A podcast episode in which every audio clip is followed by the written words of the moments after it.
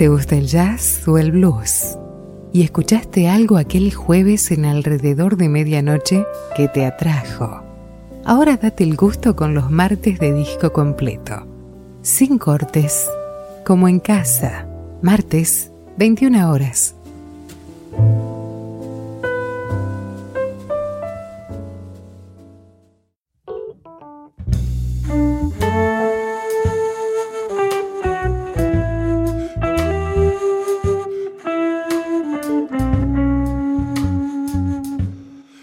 Padre blues nació su primogénito, el jazz, más tarde el rock, y de estos la fusión.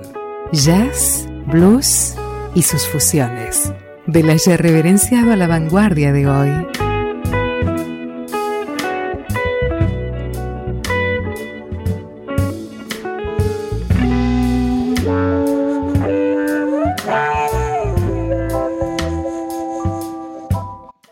Es sabido que el grueso de la actividad de todos los músicos son sus actuaciones en vivo, son mucho más las actuaciones en vivo, de mm, promociones de nuevos discos, preparación de nuevos discos, eh, actuaciones en festivales, etcétera, etcétera. Formaciones que se juntan exclusivamente nada más que para eh, tocar en vivo en algunos festivales en particular, como también de probar determinadas formaciones y esquemas son mucho más esas eh, experiencias que las que eh, los reúne en un estudio de grabación. Allí concurren únicamente cuando la cosa está bien depurada, bien probada y aprobada. Es por esto que los productores, atentos a cada movimiento de los, de los músicos, están ahí prestos a apretar la teclita de, de rec para grabar aquella cosa que quizá pueda transformarse en una grabación icónica en la carrera de los músicos. Algunas otras veces seguramente se descartan, pero surgen eh, cosas increíbles como la que hemos descubierto últimamente, a raíz de viejas mm, grabaciones guardadas en cajones, dadas por perdidas muchas, que han asombrado al mundo del jazz en los últimos meses. Hace muy poquitas semanas se dio a conocer una grabación inédita, escondida, perdida, de Miles con un septeto formado exclusivamente ad hoc para algunas presentaciones en vivo, nunca grabaron formalmente en un estudio de grabación. Se llamó El Septeto Perdido. Eso fue hace muy poquitos días que se conoció la noticia de la publicación de este nuevo, este nuevo álbum perdido. Y en esta oportunidad tenemos que hablar de un, de un disco no tan viejo, año grabado en el año 1998, de personajes que le han dado forma al movimiento de los últimos años, casi particularmente desde la formación del jazz contemporáneo. Hablamos de Paul Bley, Gary Peacock y Paul Motion, viejos camaradas de mm, viejas aventuras. Los tres eh, músicos se conocen desde hace muchísimo tiempo y, y, como es absolutamente normal para gente de este calibre, son más las veces que se han juntado para tocar en vivo que para grabar. Muy, poco, muy pocos discos han grabado los tres, muy pocos registros han quedado de su paso por los estudios. Estos tres personajes que han moldeado el movimiento desde casi sus comienzos, incluso han desarrollado parte de su carrera y han impulsado con sus experiencias al movimiento free. Han grabado muy poco y una de las grabaciones fue una sesión que el trío todo eh, realizó en el año 1963 que formó parte del álbum conocido como o publicado bajo el nombre de Paul Blay con Gary Peacock. Eso fue en el año 63 y lanzado el 12 de enero del año 1970. En aquella formación obviamente también participaba el enorme Paul Motion y además el, el baterista Billy Elgart. A lo largo de muchísimo tiempo fue más frecuente la unión entre Gary Peacock y Paul Motion. Recordemos que fueron parte, formaron parte del trío de Keith Jarrett disuelto hace algunos pocos años, pero no fue hasta el año 98 que los tres protagonistas se reunieron de nuevo por sugerencia del contrabajista Gary Peacock para la grabación de Not Two, Not One. Al año siguiente el trío se embarcó en una serie de conciertos tanto en Estados Unidos como en Europa Y fue en una de esas presentaciones en vivo que el trío realizó en el aula magna de Lugano en marzo del año 99, que fue realizada la grabación de este álbum magnífico, realmente una belleza el sonido que tiene este, este álbum. Un álbum que como reza en la web de SM más que un documento histórico, es también un álbum de un gran sonido. Y realmente que lo tiene, es, suena realmente fenomenal, un disco realmente muy, muy, muy sabroso. Uno de los mejores álbumes en toda la discografía del genial pianista, fallecido hace pocos años, en el año 2016, mal no Este disco que vamos a escuchar hoy, como decíamos, grabado en el aula magna, en la ciudad de Lugano en el año 1999, When Will the Blues Live, un disco bellísimo, un disco fantástico que publicó SM el 7 de junio del año pasado, 2019, con el trío formado por Paul Blake, Gary Peacock y Paul Motion. Un álbum fenomenal del cual pasamos a escuchar la primera parte, cuatro temas de ocho que tiene este When Will the Blues Live.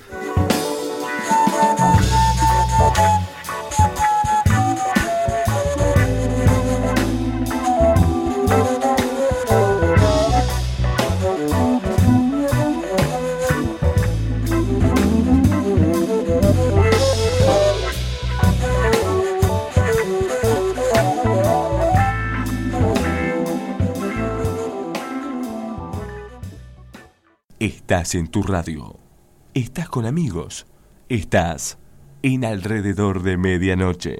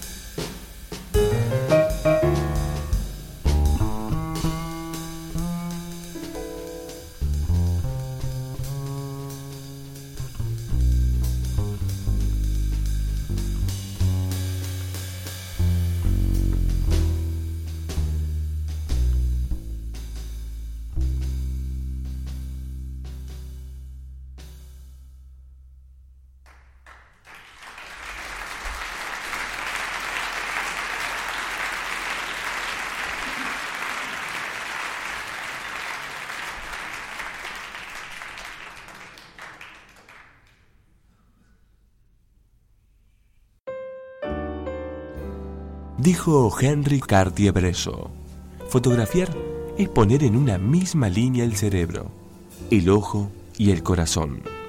Es una manera de gritar, de liberarse. Es una manera de vivir.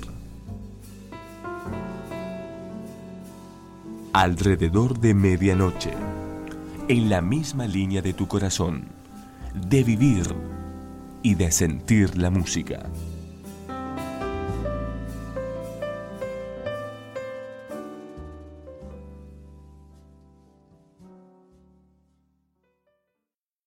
A medida que el tiempo avanza, los álbumes se vuelven más autobiográficos, había dicho Paul Bley en alguna oportunidad, hablando absolutamente de su enorme trayectoria como, como músico, una extensísima discografía.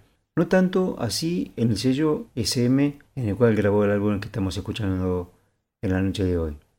Con respecto a este mismo álbum, el propio Paul Bley eh, reflexiona, si la música es conversación, entonces surgirán preguntas, porque en una conversación hay muchas preguntas.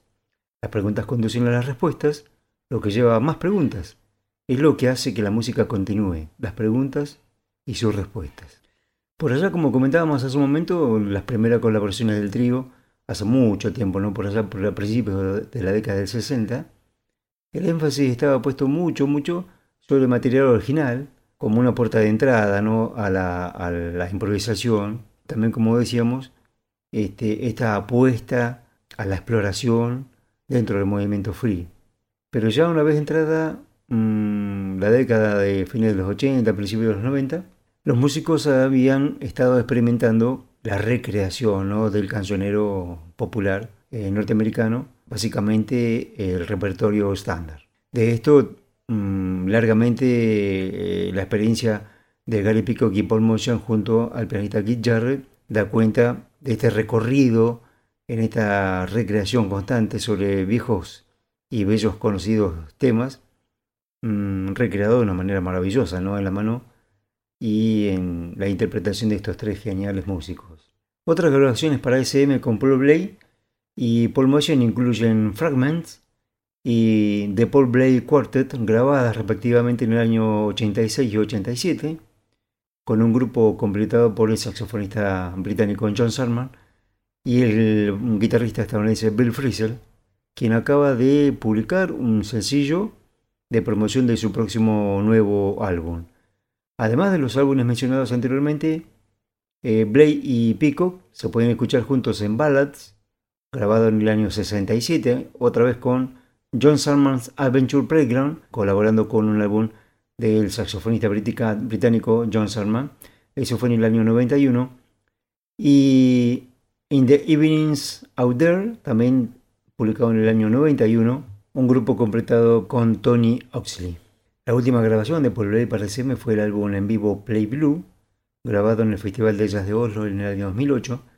También, lamentablemente, la última grabación de Paul Motion como líder, también bajo el sello SM, fue Lost in a Dream, publicada en el año 2009 con Chris Potter y Jason Moran. Paul Motion, como ustedes saben, falleció en el año 2011, Paul Blay en el año 2016. Le sobrevive Gary Peacock, este enorme contrabajista que tras la disolución del trío, del trío de Keith Jarrett, del que Gary fue miembro durante 30 años, ha encarado sus propios proyectos junto al pianista Mark Copland y baterista Joy Bayron, grabando álbumes como Tangents y Now This, este es su último álbum publicado bajo SM, y un dúo con Marilyn Crispell, Azul. Música de verdad, para gente de verdad, alrededor de medianoche.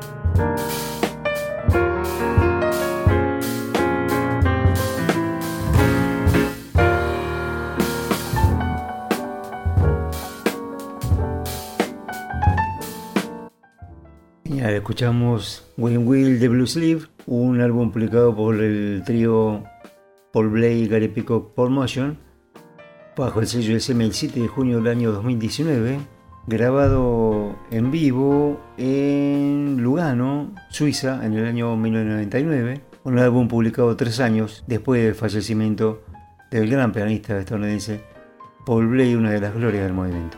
Otra de las glorias del movimiento falleció también hace muy poquitos años, en el año 2011, el gran baterista Paul Motion, el poeta de la batería como suelo decirle, y el sobreviviente a los tres, el contrabajista Gary Pico, mm, de avanzada edad también, que junto con Paul Motion, recordemos, fue parte de uno de los tríos más espectaculares de toda la era moderna, liderado por el pianista Keith Jarry disuelto hace algunos pocos años.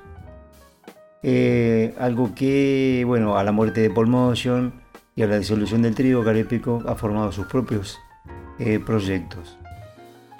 Ha estado por aquí, en la ciudad de, Buenos Aires, formando parte de la programación del Festival de Jazz de la ciudad de Buenos Aires, abriendo hace un par de años atrás, o tres, si mal no recuerdo, en la Oficina del Arte. Fantástico la presentación de Pico junto a su actual formación.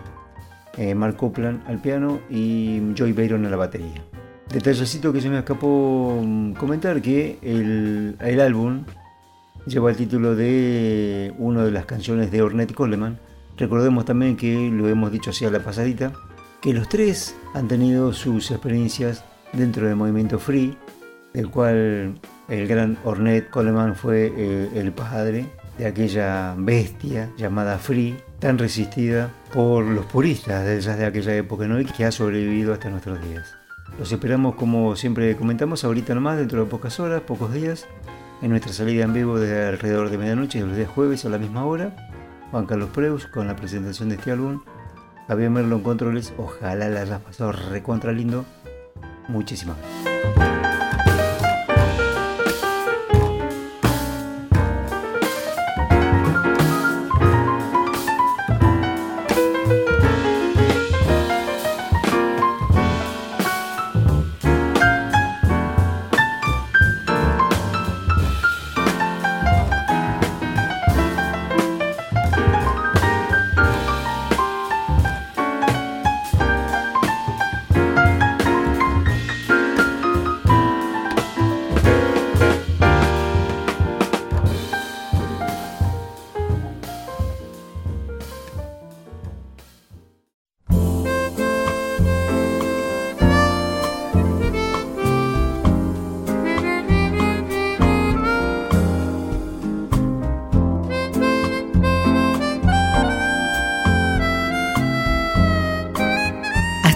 De la mejor música del mundo.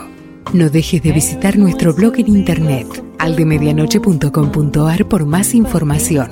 Hasta el próximo encuentro.